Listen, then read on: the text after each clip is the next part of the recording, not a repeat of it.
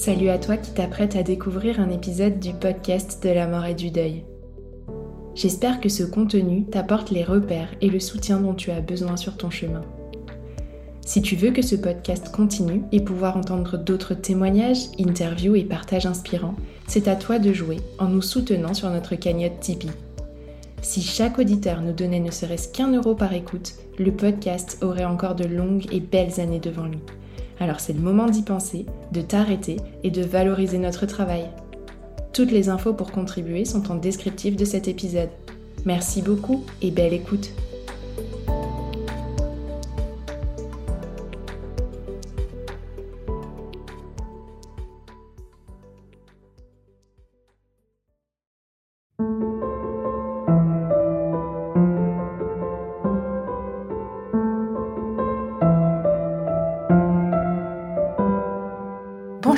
Et bienvenue sur le podcast de la mort, le podcast qui explore la mort et le deuil sous toutes leurs coutures. Je suis Tiffany, accompagnante professionnelle du deuil et créatrice de ce podcast. Après un mois aux côtés des amoureux endeuillés, entre profonde tristesse et lueur d'espoir, je vous propose désormais d'investir la question de la perte d'un grand-parent.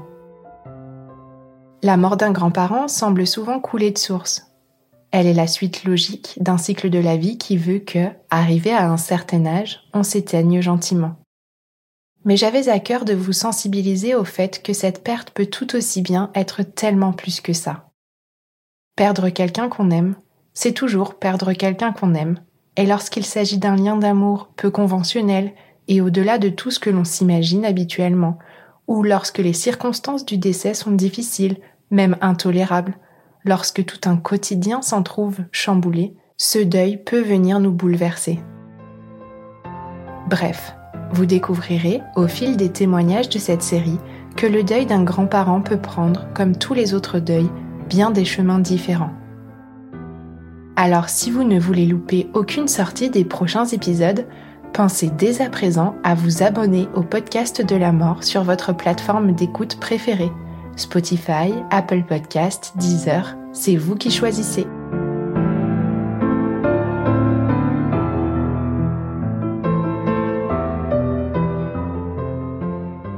Aujourd'hui, j'ai le grand plaisir d'accueillir Benoît Schneider qui va nous parler d'un sujet qui me tient particulièrement à cœur puisqu'il a développé une grande expertise sur le sujet des grands-parents. Bonjour Benoît. Bonjour. Mes auditeurs n'ont pas la chance de vous connaître. Pour qu'ils vous découvrent un peu mieux, je vais vous laisser vous présenter tout simplement. Je m'appelle euh, Benoît Schneider, je suis euh, actuellement professeur émérite à, l'Université de Lorraine. Et puis, depuis maintenant même un, assez grand nombre d'années, je m'intéresse de façon générale aux problématiques de, de la famille dans ses différentes formes, dans ses évolutions, dans ses variations, et donc en particulier aux relations intergénérationnelles, et puis à cette question tout à fait particulière de cette ces grands-parents et de cette grand-parentalité qui pris au fil du temps une certaine importance dans le, contexte des, des transformations de la famille. Merci pour euh, cette introduction. On sent déjà toute votre passion pour le sujet. Pour commencer, j'aimerais tout simplement que vous nous expliquiez qui sont les grands-parents. Voilà, je vais donc essayer de retracer un peu qui sont ces, grands-parents, puis de l'aborder à travers euh, ce qui peut apparaître comme ces fonctions des grands-parents. Ce qu'on peut redire peut-être de façon générale, c'est que le, on a avec les sociologues, souvent utilisé l'expression d'invention de la grand-parentalité, de découverte de la grand-parentalité. Il y avait eu un moment très particulier sur cette période, sur cette facette, sur cette évolution, qui en gros, au, début de ce 21e siècle, il y a eu plusieurs ouvrages, on y a, avec mes collègues, nous-mêmes contribué à ce qui peut apparaître comme cette invention de la grand-parentalité. Alors, qu'est-ce que ça recouvre cette idée? C'est euh, la façon dont on a perçu euh, ces grands-parents qui arrivent avec une certaine disponibilité. C'est des gens qui sont devenus maintenant en bonne santé, actifs, disponibles, impliqués dans des jeux de, de solidarité, d'accompagnement, qui sont euh, un moment charnière de leur existence pour beaucoup parce que c'est une étape et une transformation, articulée parfois à l'entrée de la retraite, mais avec surtout devant eux, et c'est ce qui fait nouveauté du fait de meilleure euh, assurance sociale, de, de dispositions financières, une meilleure santé, euh, pour eux une étape de vie nouvelle et une implication forte justement dans cette, pour ceux qui le peuvent, dans cette fonction grand-parentale, qui est à la fois, j'y reviens à l'instant, quelque chose qui est de l'ordre de la solidarité, mais aussi pour eux une forme d'épanouissement indiscutable. C'est tout ce champ de transformation qui explique un peu qu'on a eu un, regard nouveau, à la fois du point de vue des familles, de leurs attentes, et puis de l'application qu'ont ces personnes elles-mêmes. Voilà, donc c'est pas des transformations qui sont apparues brutalement, mais il y a eu indiscutablement un grand tournant et du coup une sorte de d'attention portée sur des fonctions qui bien évidemment existaient déjà précédemment, mais du fait de cette disponibilité nouvelle, de cette caractéristique nouvelle, ont pris une application et une richesse, je crois, et un empan beaucoup plus large. Alors pour essayer de retracer cette fonction, mais pour au final aboutir avec vous à la, préoccupation, à l'intérêt qui est centré aujourd'hui sur cette question de, de deuil des grands-parents et de l'importance ici dans ces rapports intergénérationnels. Je vais essayer de brasser quelques et de tracer quelques grandes lignes de ces fonctions. Alors peut-être de, de, ce qui est d'une certaine façon le plus immédiat, le plus concret au quotidien pour euh, aboutir finalement à des choses plus profondes, peut-être plus inconscientes, plus symboliques, et qui prennent toute leur place dans cette question du deuil. Hein. Peut-être la première facette, c'est celle qu'on connaît tous, et puis qui renvoie aux, éléments que j'évoquais tout à l'heure. J'ai parlé de solidarité intergénérationnelle. Elles sont indiscutables. Hein, c'est tous les services que rendent les grands-parents au quotidien, la garde à l'occasion de vacances, parfois dans les situations quotidiennes, dans les moments un peu difficiles quand il y a un enfant malade ou une difficulté passagère, des difficultés familiales aussi parfois. Voilà, ils sont là, ils sont présents, ils répondent selon bien sûr des applications variables, mais en tout cas ils sont attendus sur ce plan. Faut aussi rappeler, parce que ça aura aussi une incidence dans notre propos, quand on dit solidarité intergénérationnelle, pour une génération actuelle, quand dans la grand-parentalité, c'est aussi des solidarités à double sens, au sens où les petits-enfants apportent quelque chose, mais c'est aussi qu'ils s'occupent. On a appelé ça la génération pivot. Ils s'occupent de leurs propres parents âgés, hein, les, les arrière-grands-parents, maintenant qu'ils sont aussi très présents, et les solidarités se jouent à ces multiples niveaux. Alors l'autre facette peut-être qui est tout à fait importante, au-delà de l'aide matérielle et concrète, c'est le, la position d'éducateur. On a aussi souvent utilisé l'expression d'éducateur en second. Voilà. On sait quand on interroge les grands-parents, ils disent toujours non, non, l'éducation, c'est pas nous, c'est les parents c'est pas tout à fait vrai, c'est une autre forme éducative. En, second, ça veut pas dire que c'est secondaire, mais c'est autre chose, sûrement. Hein, c'est, on a aussi parlé de l'expression de tiers indulgent, hein, une autre façon de poser les règles, de les faire vivre. Ils ont leur propre modalité éducative. Faut les négocier avec le parent, ça marche bien quand le décalage n'est pas trop grand. Mais il y a une façon d'être un peu en recul, d'accompagner, de faire valoir aussi des valeurs qui sont parfois différentes, complémentaires à celles des parents. Hein, c'est de la, de la, créativité, de la complicité, de, la gratuité peut-être, puisque ces éducateurs de première ligne que sont les parents, eh ben, ils ont des exigences à poser, légitimes, un parcours scolaire, enfin des attentes éducatives et des règles strictes, une façon de colorer les choses de façon un peu différente. La vie familiale est faite parfois de difficultés, de tensions, de conflits, il y a aussi là, une fonction d'accompagnement de, de, tiers qui peut être tout à fait importante au-delà de ces, ces contre-valeurs et de ces tierces valeurs, une situation d'apaisement, une relativisation ici de ce qu'on vit par rapport peut-être à ces, à ces règles parentales. Il y a un terme que vous avez employé et qui me parle beaucoup, mais que j'aimerais peut-être que vous éclairiez un petit peu, c'est ce terme de tiers indulgent. Cette notion de, de tiers indulgent, elle est effectivement tout à fait euh, importante puisque les parents sont, porteurs et c'est leur fonction, ils sont là pour édicter des règles éducatives. Ils essaient en général, bien évidemment, de l'avoir de façon la plus cohérente possible entre eux, ce qui n'est pas toujours possible. Mais en tout cas, ils sont porteurs de ces valeurs-là.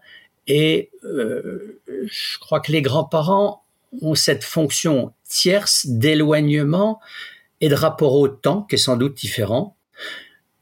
Un aspect important pour eux dans leur rapport aux petits-enfants, c'est de revisiter d'ailleurs leur propre position parentale.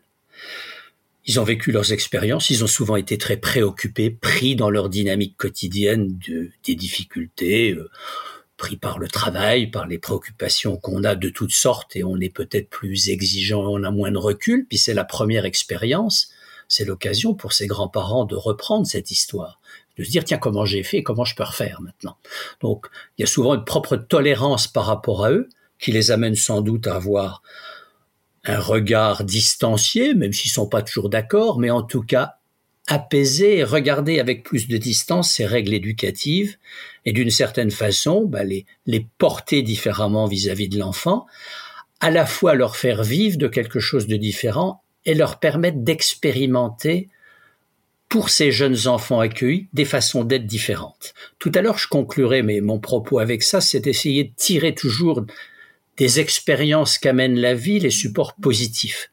Ben, ces enfants qui ont l'occasion de vivre des milieux avec des règles différentes, tout aussi riches et qui ont, chacune leur valeur, mais qui sont pas toujours euh, en adéquation l'une avec l'autre, eh ben c'est une occasion d'enrichissement qui est aussi euh, tout à fait important pour l'enfant.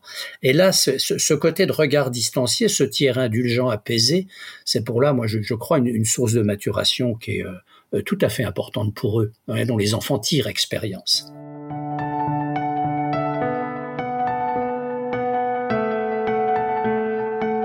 Alors c'est une fonction, vous voyez, d'éducateur en second, mais au-delà, on peut rentrer dans des dimensions qui sont progressivement plus, plus profondes. Hein. il était question euh, dans l'échange qu'on a eu préalablement là de la, construction de l'identité de l'enfant. Indiscutablement là, au-delà de ce qu'apportent les parents, le grand-parent il apporte quelque chose qui est de l'ordre de, de l'affiliation. Hein. je crois que c'est François Aldotto qui parlait de l'axe de sécurité génétique. Hein, on attend des grands-parents qu'ils introduisent les enfants dans quelque chose qui est de l'ordre d'une inscription dans la lignée humaine. Hein, c'est l'inscription dans le cycle des générations. Hein, alors ça, ça recouvre différents niveaux. C'est bien évidemment leur présence parce qu'ils existent et qu'ils sont là. Mais c'est aussi des histoires qu'on raconte. C'est des histoires qu'on raconte et puis ces histoires qu'on raconte, c'est à la fois, et c'est tout à fait important dans la transmission, une histoire sociale, hein, une histoire culturelle, mais c'est aussi l'histoire familiale. Et quand c'est l'histoire familiale, c'est aussi dire et raconter des choses à propos des parents de l'enfant. Donc ils ont été les éducateurs, les témoins de ceux qui sont devenus leurs enfants. Et euh, de ce point de vue-là, c'est une fonction tout à fait majeure puisque les enfants ont à se confronter à des adultes qui ont toujours raison et qui savent et qui imposent leurs règles légitimes du point de vue de l'éducation. Mais peut-être qu'il y a, je crois qu'on a aussi utilisé l'expression de, de, permettre à l'enfant de prendre conscience de l'illusion d'omnipotence des parents. Hein. On relativise un peu ce qu'on a été. Hein, quand le, grand-parent dit peut-être que non, non, il n'était pas toujours non plus le bon élève et l'élève parfait que, que le bon élève qui prétend être. Il y a la modestie ramenée, mais qui est constructive Hein, par rapport à cet enfant. Voilà donc inscription dans ce rapport aux origines, hein, à l'interface. Là, on voit bien entre le, social, le familial, l'intime. Hein, donc c'est le territoire, la familiale où cet, cet inconscient est enraciné. Alors voilà, je, l'ai mentionné, l'héritage que transmet les grands-parents, il est multiforme. c'est la dimension sociale, culturelle, mais c'est pas que ce qu'on raconte de façon formelle, hein, c'est un, un, habitus, c'est des petites façons d'être, c'est des recettes, un état d'esprit, des expressions, euh, voilà, des objets. Enfin, c'est toute la trame de ce qui constitue le quotidien et qui euh, construit un peu à travers les, les, photographies, enfin tous les supports de ce qui fait le, la subjectivité de la famille, puisqu'il vient nourrir en quelque sorte toutes ces images d'identification. C'est pour ça que quand on, revient au domicile grand-parental, c'est ça qu'on retrouve aussi, c'est l'habitat des grands-parents, mais c'est aussi les livres, les objets qui sont restés, les souvenirs qui existent. Si on dit maison, c'est peut-être la, fenêtre là sur cet inconscient familial. Voilà, expérience, euh, place privilégiée parce qu'il y a des, expériences partagées, des expériences narrées, mais des expériences émotives hein, de ces acteurs euh, essentiels. Si je dis ça dans cette histoire, c'est euh, c'est aussi là une fonction majeure, c'est les témoins de l'histoire qui passent, mais c'est les témoins de la trajectoire de vie, hein, les témoins de la fragilité, les témoins de la mort. Hein, c'est ça qu'ils introduisent par leur présence. Ils introduisent un autre cycle de vie hein, dans ces positions générationnelles. Avant même de la mort, c'est le rapport au vieillissement. Hein. De quoi parlent les grands-parents? Ben, C'est aussi dans les situations quotidiennes où ils vont peut-être un petit peu plus souvent chez le médecin. Ils courent un peu moins vite.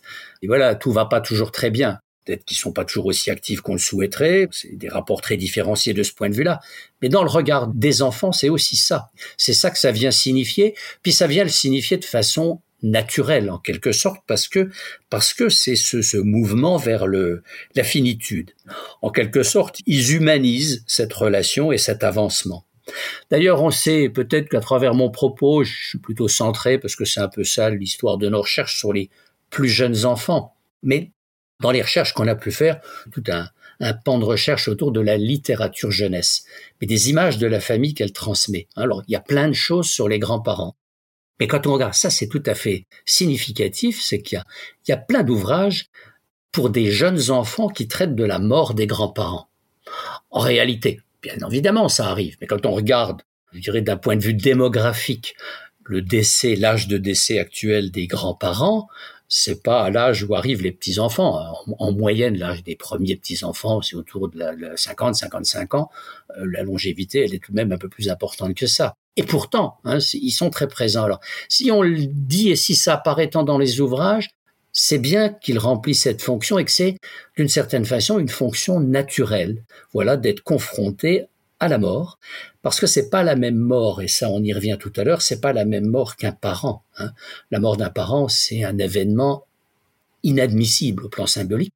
La mort d'un grand-parent, ça fait souffrir, mais c'est l'introduction à un cycle de vie. Donc le statut est tout à fait différent. Hein. Ces grands-parents donc meurent dans ces livres d'enfants. Nouveau, envisager la mort d'un parent, c'est difficile, c'est dangereux. Envisager la mort d'un grand-parent, c'est pas tout à fait de la même place. Hein, donc cette fonction des grands-parents, c'est vraiment introduire à cette question de la mort, c'est vraiment une question euh, fondamentale pour les enfants et ça fait partie de leur, de leur utilité sociale et, et symbolique. Vous parliez aussi de la notion de transmission, donc vous nous avez beaucoup parlé de transmission euh, de l'histoire avec un grand H et aussi de l'histoire familiale. Euh, il y a aussi toutes ces activités un peu atypiques que l'on fait avec les grands-parents. Alors pour ma génération, c'était peut-être souvent euh, apprendre à pêcher, euh, aller dans la nature. Est-ce que cette transmission-là aussi, elle s'inscrit dans ce que vous décriviez? Oui, je crois la transmission, elle passe à travers tout un ensemble de, supports. Hein. Alors effectivement, chaque, chaque famille, chaque grands-parents, en fonction de ses intérêts, de sa disponibilité, de proposer ses, ses, propres activités. Hein. Mais euh, les choix peuvent être très divers. Je crois qu'au-delà des choix, euh, peut-être on imagine souvent, j'évoquais la littérature, on a des stéréotypes là souvent avec les, même si ça change un peu, mais dans les ouvrages de jeunesse on voit ça. Les grands-mères sont dedans, les grands-pères sont dehors. Les grands-mères sont dans la cuisine, les grands-pères sont dans le jardin. Bon, c'est quand même bien autre chose souvent on participe ensemble à des activités de loisirs, des activités culturelles, il y a les vacances, il y a puis on fait les choix. Et je crois que ce qui est sûrement le plus important, c'est euh, la dimension émotionnelle qui traverse ces échanges, la façon de passer un moment avec, voilà, de montrer qu'on est porté par un intérêt, par une sensibilité sur un domaine, qu'on essaie de faire découvrir. Après, je dirais peu importe le contenu, peu importe, chaque face, grand-parent fait à sa façon. Il y en a qui ont plus de disponibilité physique, d'autres moins. Il y en a qui connaissent un métier, qui ont une pratique manuelle, d'autres qui ont un intérêt culturel.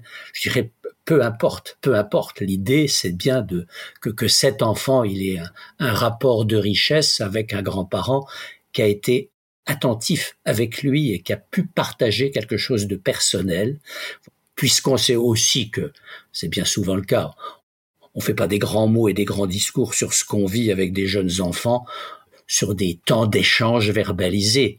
On glisse des mots à l'occasion d'une activité. Et c'est dans ces moments-là qu'on a un échange sur d'autres registres. On sait très bien, par exemple, que quand les enfants ont un souci, ils n'arrivent pas en disant j'ai un problème et je vais le raconter. C'est tout d'un coup un petit mot qui sort quand il y a la tiers médiation d'un moment partagé. Ce côté de la transmission, il recouvre en fait tout ça d'une certaine façon. Hein, c'est d'avoir ces moments vécus qui permettent de raconter des choses sur soi, sur l'histoire, mais en même temps de montrer que c'est dans cette cette ambiance, dans cette relation personnel mais articulé à la relation parentale. Je crois qu'il caractérise et puis qui traverse toute cette question de la transmission.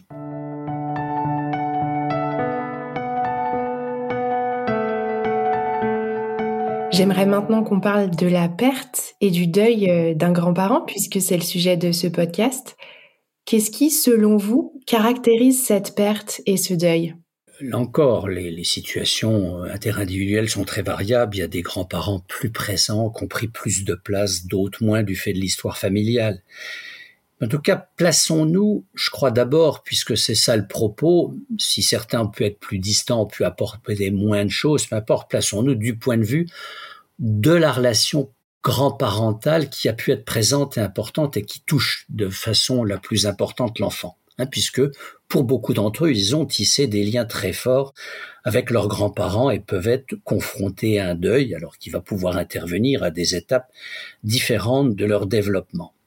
Indiscutablement, ce, décès du grand-parent, il, va laisser une trace et l'enfant va réagir avec, euh, avec sa tristesse, avec son expression du manque, hein, mais je l'ai amorcé tout à l'heure, c'est à coup sûr une tristesse différente, une tristesse différente de celle qu'on éprouve si c'est le deuil d'un papa, d'une maman, d'un frère ou d'une sœur. Quand elle survient chez une personne plus âgée, elle est plus compréhensible pour l'enfant.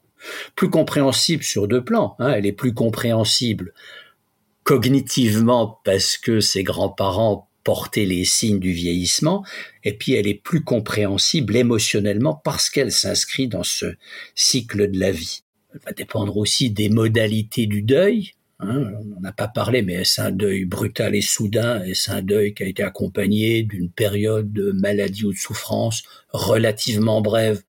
Ou est-ce que ça met fin à une longue période de, d'affaiblissement progressif, de, de, capacité de relation progressive. Hein, a des grands-parents qui ont été euh, certes malades, mais euh, conscients euh, pendant de nombreux mois, où ceux qui sont progressivement dégradés n'étaient plus en capacité relationnelle. Bon, les variations vont être différentes. Un aspect aussi important qui marque la différence, c'est que par rapport aux parents, c'est quand un grand-parent décède, pour autant que cet enfant il ait un entourage qui soit euh, possiblement suffisamment euh, présent et attentif. Mais l'enfant il perd pas ses repères. Il a toujours des parents qui sont là. Il a à manger. Il a quelqu'un pour lui apporter ses soins quotidiens, ses soins de base. Ils sont pris en charge et il est entouré par rapport à cette situation. Hein, il n'est pas dans une situation de délitement et de traumatisme important qui peut l'être et qui peut apparaître quand c'est un parent qui décède. Ça n'exclut pas d'ailleurs qu'il puisse éprouver un sentiment d'isolement et d'anxiété. Hein, ça, c'est différent et ça peut arriver.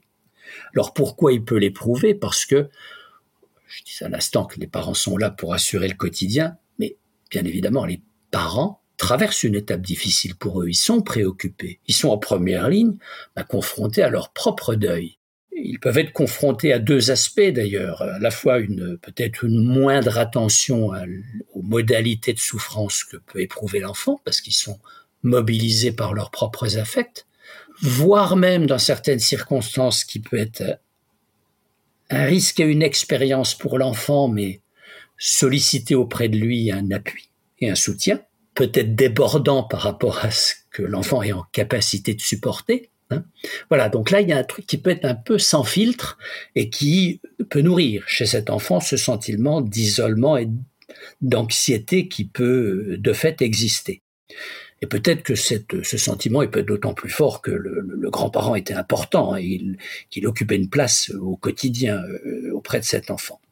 En tout cas, cet adulte parent est entraîné dans son propre deuil, ça modifie temporairement sa capacité à être parent. Hein, là aussi, les choses vont être modulées différemment selon que le conjoint a plus ou moins de distance, est plus ou moins proche des enfants, colle plus ou moins ou a de la distance par rapport au deuil euh, beau parental, hein, d'une certaine façon.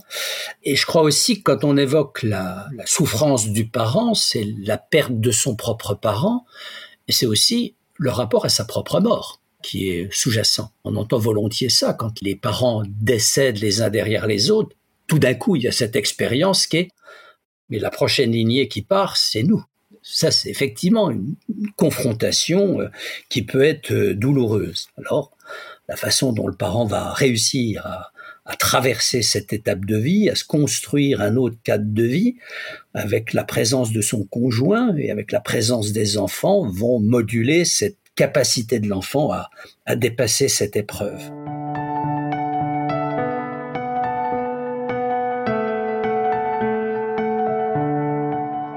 peut-être qu'au-delà, il y a, la, question de dont on peut aborder les choses avec l'enfant, dont on peut en parler. Hein. Alors, parfois, on a des hésitations. La question se pose pas s'il s'agit d'enfants déjà plus âgés ou plus grands. Quand la question des plus jeunes se pose, hein, c'est la question de la vérité ou de l'information. Mais en tout cas, parler la mort est à coup sûr importante. Hein, et expliquer et dire ce qu'il en est. et là, je crois que par rapport à la à la compréhension que l'enfant peut avoir de la mort, qui va être différente selon l'âge. C'est un peu plus difficile avec les plus jeunes, mais avec les plus âgés, c'est un peu plus aisé. Dire les choses est euh, quelque chose de tout à fait euh, important. Et de ce point de vue-là, d'ailleurs, c'est souvent une interrogation qu'on peut rencontrer avec les plus jeunes. C'est la question de l'accompagnement dans des obsèques. Hein. doivent-ils être présents ou euh, ne doivent-ils pas accompagner, puisque c'est un lieu émotionnel fort? Moi, je formule un regard, j'ai surtout pas envie de faire des prescriptions parce que à chaque famille, à chaque personne, en fonction de des régulations familiales qui demandent des aménagements souvent à plusieurs. Il y a par exemple un réseau de frères et sœurs, il y a des règles qu'il faut tenir, auxquelles il faut s'adapter dans des négociations parfois difficiles. Il y a la propre capacité des parents à vivre les choses tout ça doit être apprécié par chacun. Si je vais donner une ligne de regard, euh, je crois qu'on peut essayer d'entendre, surtout pour ces enfants qui ont du mal à comprendre. Moi, je crois au contraire que leur présence est la bienvenue dans ces moments, parce que quand on est dans des narrations abstraites ou distanciées, c'est difficile à comprendre pour les enfants. Mais quand on est dans des moments qu'on vit et qu'on partage avec des objets, avec un, avec un cercueil, avec des gens qui disent des choses, que ce soit dans un contexte religieux ou laïque, parce qu'on a maintenant toutes les variations. Mais quand on est dans des moments ritualisés, là, le rituel, il a toute son importance. Parce que le rituel, il autorise à dire la souffrance. Les larmes ont leur pleine place, parce que la souffrance existe. Elles ont leur légitimité, elles ont leur importance. Mais en même temps, elles sont accompagnées d'une parole. Alors, les uns ou les autres, on peut voir être le curé ou la personne qui officie, mais aussi les membres de la famille, les enfants parfois, dire quelque chose de cette histoire, mais que les, surtout les plus jeunes l'entendent. Je crois que là, c'est une fonction qui permet vraiment de leur structurer ce moment. J'évoquais tout à l'heure la question de la disponibilité des parents pour accompagner le deuil. Alors, ils, le sont à des degrés variables, mais faut pas oublier l'entourage familial.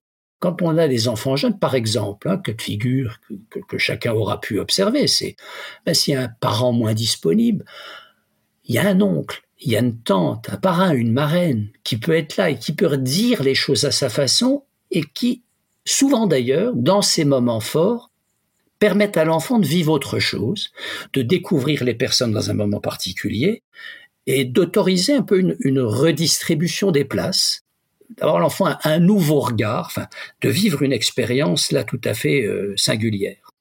Donc, euh, ces moments-là, c'est des moments, je crois, qui sont le support possible ici d'une d'une traversée, d'un moment qui accompagne un temps difficile, puis qui prépare la suite, puisque une fois que la période de rituel est passée, que les obsèques se sont déroulées, faut reconstruire l'histoire, hein, faut la réaménager. Là, on a toutes les variations. Est-ce que c'est un des grands-parents qui se retrouve seul, qui va falloir accompagner d'une façon différente? Parfois, ils étaient à deux, ben, ils arrivaient à se tenir par solidarité. Euh, quand un se retrouve seul, ça ne peut plus être dans les mêmes conditions. Et les parents vont devoir prendre en charge peut-être un réaménagement. C'est aussi un dernier resté, puis il y a une maison qui reste, il y a un logement à vider. voilà, qu'est-ce qu'on fait des objets?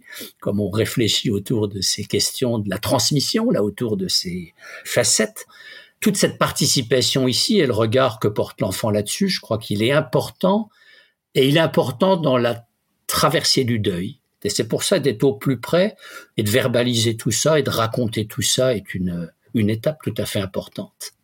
Ça me laisse penser que euh, cette expérience du deuil au-delà de la souffrance hein, et de la, de la relation individuelle, elle est une expérience pour l'enfant parce que on le sait dans toutes les familles, on raconte tous des choses sur les uns ou sur les autres, de façon directe, indirecte, collectivement ou en secret ou avec toutes les variations possibles. Comme on dit, il y a un système familial qui a sa vie quotidienne, puis il y a des moments forts qui redistribuent les cartes. Par essence, les moments de deuil, de séparation, c'est des moments où on distribue les cartes.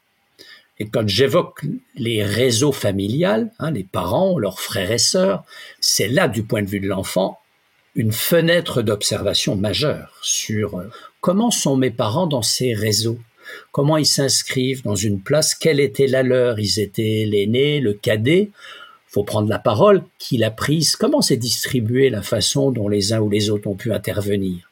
Voilà la fenêtre qu'a l'enfant, à un moment donné, d'une famille mise à nu, d'une certaine façon, hein, qui s'expose. S'expose parce qu'on peut moins cadenasser les choses. C'est là un moment, une expérience systémique pour les enfants, je crois, tout à fait euh, importante. Quand on est sur cette transmission, sur ce devenir, hein, sur cet héritage multiforme qui va apparaître, qui va se, se négocier, qui va préparer la suite, la suite du souvenir, la façon dont on en parle, les photos qui se distribuent, les objets qu'on découvre, les tiroirs qu'on va ouvrir, et peut-être où on va redécouvrir des choses inattendues. Voilà, il y a toute une, trame qui se prépare et qui euh, accompagne ce deuil. Hein, et je reviens peut-être sur mon propos de départ. Hein, c'est surtout pour euh, mettre l'accent sur euh, oui, il y a de la souffrance, oui, il y a du deuil, oui, il y a de la peine. Elle existe, elle traverse la vie, elle est douloureuse, elle est obligée. Peut-être aussi que si elle existe et que si elle est forte, je vais dire c'est le paradoxe, c'est parce qu'on a eu la chance d'avoir une relation riche. Les enfants qui n'ont jamais eu de grands-parents, il leur manque toujours quelque chose. Donc la souffrance, elle est l'aune de la qualité de la relation qui a pu exister. Alors c'est peut-être cette relation-là qu'il faut essayer de, nourrir pour que ce soit je vais dire le mot, je l'aime pas trop parce qu'il est devenu un peu trop tarte à la crème, mais euh, quelque chose d'une résilience là par rapport à ce deuil.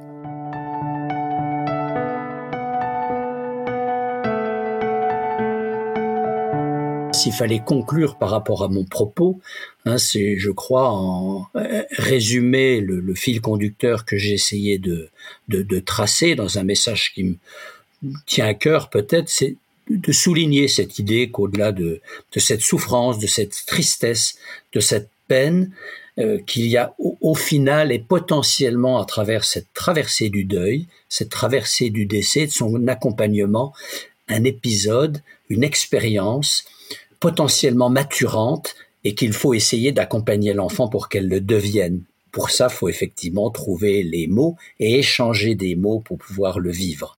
Il y a là une importance d'une relation à la fois personnelle et familiale qui traverse ce, ce caractère euh, inéluctable de la vie et de la mort, mais en étant vigilant à ce qu'elle ne soit pas contenue dans une relation trop personnelle de souffrance, mais plutôt qu'elle devienne quelque chose d'une expérience partagée avec soi-même et avec les autres.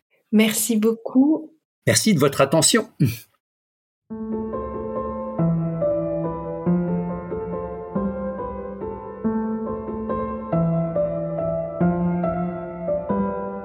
d'écouter un nouvel épisode du podcast de la mort. Cet épisode a été mixé et arrangé par Elsa Doll.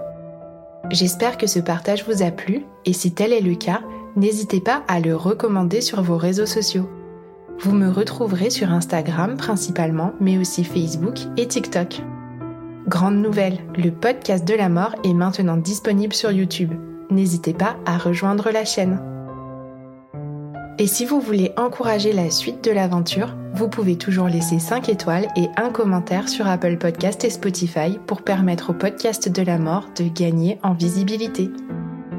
Vous avez enfin la possibilité de faire un don sur mon site internet www.lepodcastdelamort.fr, onglet Soutenir le podcast vous contribuerez ainsi au financement du matériel et du temps qu'Elsa et moi allouons chaque semaine à la création de cette belle ressource. Je vous remercie et vous donne rendez-vous la semaine prochaine pour un prochain épisode.